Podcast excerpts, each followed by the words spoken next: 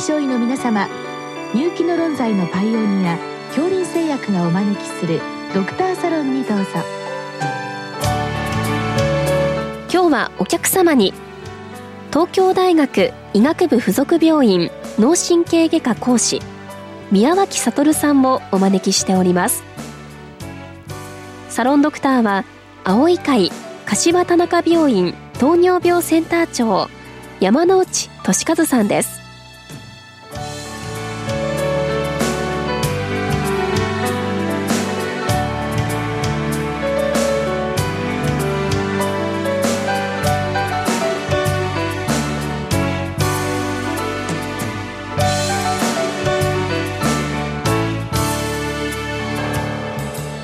宮脇先生よろしくお願いいたします。よろしくお願いします。今日はもやもや病の最近の知見についてご教示くださいということでございます。まあ、最近の知見いろいろと出てきていると思いますのでそのあたりを、えー、教えていただきたいところですけど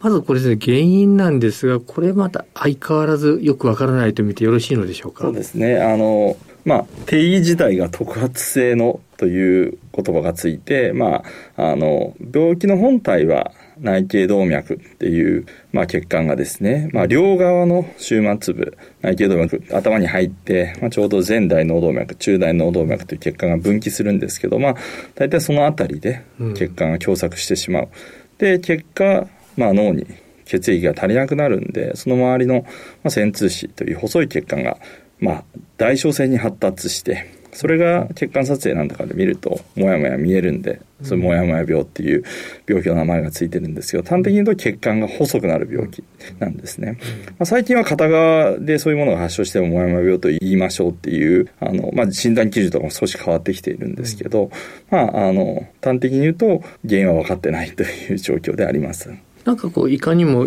遺伝性の感じもしますし家族発症もあるようですけどまあなんかまだ決め手がないという、ね、ところでしょうか。あのおっしゃられる通りであのもやもや病の15%ぐらいは家族内発症つまり1人見つかると家系の中に、まあ、もやもやが見つかるっていう15%ぐらい見つかるっていうふうに言われています。うん、それで、まあ、当然ながらじゃあ原因遺伝子はということを原因遺伝子を同定するような研究っていうのが、うん、まあ、2000年ぐらいからですかね、はい、あのまあ、他のさまざまな遺伝性疾患でも遺伝子の探索って行われてきたと思うんです。もやもや病も行われてきて、まあ、その中であの2011年ですかね。あの、まあ、日本のグループ、研究グループ2つの研究グループから、まあ、RNF213 という遺伝子が、まあ、同定されました。だけど決め手にはなってないわけでしょうか。まあちょっと具体的な話をすると、もやもや病の発症者の、まあ7割、8割ぐらいが、全く同じその遺伝子上の一塩基変異ですね、アミノ酸が変わる一塩基変異を持ってるっていうことが、まあ、報告されたんですね。それは非常に状況としては面白いというか、いろんなさまざまな遺伝性疾患あると思うんですけど、まあ、大抵、要するに家系とかによって変異の位置って違うと思うんですけど、マヤマヤの場合は全く同じ位置だっていう、かつそれが、いわゆる枯発性って言って家族歴がないもやもや病の人もその変異を持ってるんですね。それで決まりのようですけれども、そのミューテーション自体が他の方にも、例えば、ね、この病気じゃない方にもあると考えてよろしいわけですか？すね、あの、おっしゃられる通りで、日本人では一般の2%ぐらいがその変異を持ってるって言われています。で一方で、まあ、他の集団、ヨーロッパ系集団であったりとか、はほとんどその変異がない一般にないってことが知られていて、おそらくまあこの変異のまあそういう疫学差といいますか、集団化の頻度差が、まあ、もやもや病東アジアのまあ集団に多いと言われているんですが、まあ、そういう疫学差の説明となっているんじゃないかというふうに言われています。さて先生この、まあ、これいつ頃発症するのかということなんですがこれ子どもの頃からあって大人になって発見されると考えてよろしいわけでしょうか？はい、あのもやもや病は発症年齢まあ、後発年齢っていうのがありまして、まあ、一つのピークは、まあ、10代前後の、まあ、あの、幼少期に発症する場合と、うん、まあ、20代、30代、成人してから発症する、まあ、二方性のピークがあると言われています。で、まあ、先ほどお話ししました通り、あの、もやもや病の病気の本体は血管が内頸動脈が細くなる病気なんですけど、まあその成人で発症したもやもや病の方がいつから血管が細いのかっていうのは、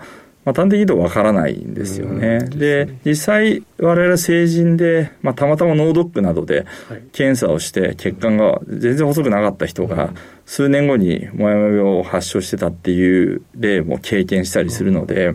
おそらくは成人してから発症する人もいれば、うん、あの先生おっしゃられました通り、まあ、子供の時に発症していて、まあ、症状は出さなくて、まあ、成人してから見つかったっていう人もいらっしゃる。でまあ実際にいつ病気が発症してるかっていうのはまあまだ未開な部分が多いっていうところかなと思います。まあ子供の頃から MRI 取ることまずないでしょうから難しいですね。成人であればまあ、最近は脳ドックなど簡単に MRI 取れるようになってますから、まあ、無症状でもやもや病が発見されるケースもあの増えてきています。さて、この症状ですが、今、無症状というお話もありましたけど、まあ、あの、代表的な症状としてはどういったものがあるわけでしょうか？はい。あの、大きく分けて2つあります。うん、1つは、まあ、その、脳に血流が足りなくなることによって、脳梗塞が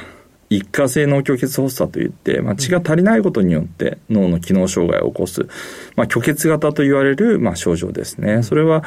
あの、まあ、代表的なものはいわゆる脱力って言って、一足性の半身の脱力、うん、あるいは感覚障害、うん、場合によっては、まあ、言語障害などの症状を呈する方もいらっしゃいます。うん、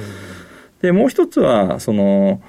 出血型と言いまして、まあ、血管が細くなって、その代償性に発達したそのモヤモヤ血管は非常に脆弱なので、それが破綻して出血を起こしてしまう。まあ、それによってまあその出血を起こした領域のまあ、機能障害を起こす。やはり、まあ、半身麻痺であったりとか、言語障害。まあ、症状としては一緒なんですけど、起きていることが、まあ、血が足りない虚血型なのか、出血する出血型なのかということとして、大きく二通りに分けられます。まあ、脳卒中の症状ということでございますね。そうですね。はい、そうですね。で、残る一つがこれ無症状そうですね。おっしゃられる通り、あの、昨今は簡単に MRI が取られるようになってきているので、うん、無症状でもやめようとして発見される方も多くなってきています。これ検査は昔はこれ血管造影だったわけですけど、最近このあたりは MRI もこう非常に進歩しておりますので、このあたりは造影なしでも分かるようになったと考えてよろしいですか？そうですね。あの、まあ、診断基準上も、あの、昔はですね、まあ、脳血管撮影によって診断されるという形で、あの、診断基準もそうなってたんですけど、最近は MRI でも、あの、診断できるという形になってきていて、うん、まあ、いわゆる3テスラの MRI であれば、うん、ある程度、まあその血管の狭窄のパターンであったり、あるいはその側血行路のパターンが評価できて、まあ MRI でも十分診断できるという形になってきています。これ、用語と治療というところにもありますけど、まあこれまずですけれど、これほっといたら進行するものなんでしょうか？そうですね。あの、まあ、先ほどお話しした、あの、発症形式に分けて考えなきゃいけないと思ってまして、まあその虚血型、まあ、出血型、あとは無症候の方、それぞれが、じゃあほっといたらどうなるのかっていうことになると思います。まあ、虚血型に関しては、あの、これも様々な、あの、これまでの研究のメタ解析などの結果から、うん、あの、まあ、手術、具体的にはこれ血行再建術って言って、まあ、脳の血流が足りないので、うん、まあ、頭蓋、外の、まあ、血管、具体的には頭皮の、まあ、血管であったり、うんまあ、側頭筋と言われる、まあ、この頭蓋骨の外にある筋肉とかをですね、うん、まあ、頭蓋内に引き込んで、まあ、頭蓋外の血流を、まあ、脳に引き込むっていう、まあ、手術が、あの、まあ、脳梗塞の予防に、あの、非常に効果があると。逆に手術をしなければ、やはり脳梗塞や、まあ、症状を繰り返してしまうということが分かっているので、まあ、これは、あの、虚血型の方に対しては、そういう血行再建術という、まあ、手術を行うことが推奨されています。出血型に対してはなかなか難しそうですね。そうですね。あの、まあなんとなくですね、出血した人に、まあその虚血型と同じように、まあ、あの、血行再建術、脳に血流を増やす手術をすると、まあ、一見、まあ、出血が増えそうな印象なんですけど、うん、まあ、ただ、我々の脳外科医は、まあ、あの、感覚的にですね、手術をして、血流を増やしてあげることによってその出血を起こしやすい脆弱な血管が逆に退縮して出血を予防できるんじゃないかっていうことをまあ考えていまして、まあ、それを証明するためにこれ日本でこのモヤモヤ病出血型のモヤモヤ病に対して、うん、まあその血行再建術そのバイパスの手術っていうものが有効かどうかっていうあの RCT randomized control study が計画されて、まあ、結果が2015年に発表されています。結論としては、はい、このバイパスの手術が出血型モヤ病に対して再出血の予防効果があるという結果でした。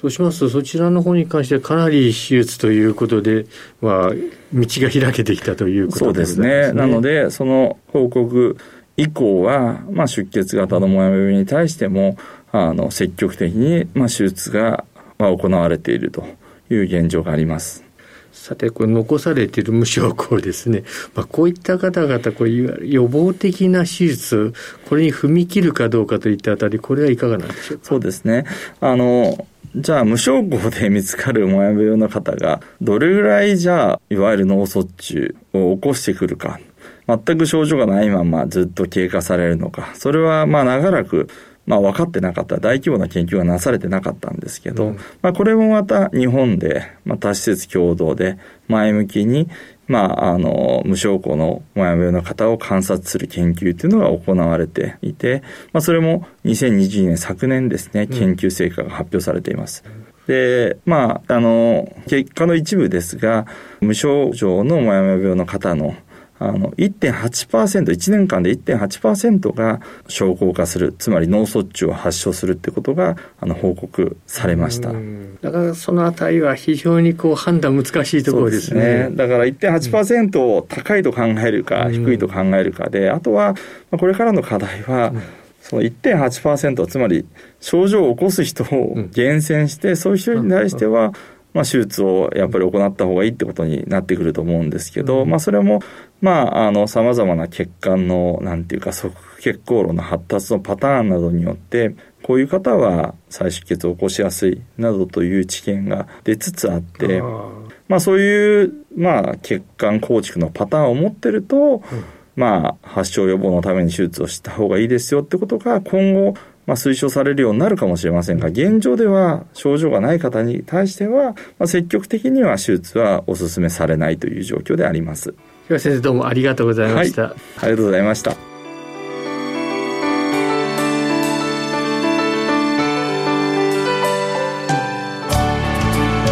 今日のお客様は東京大学医学部附属病院脳神経外科講師宮脇悟さんサロンドクターは青い会柏田中病院糖尿病センター長山内俊和さんでした。それではこれで恐林製薬がお招きしましたドクターサロンも終わります。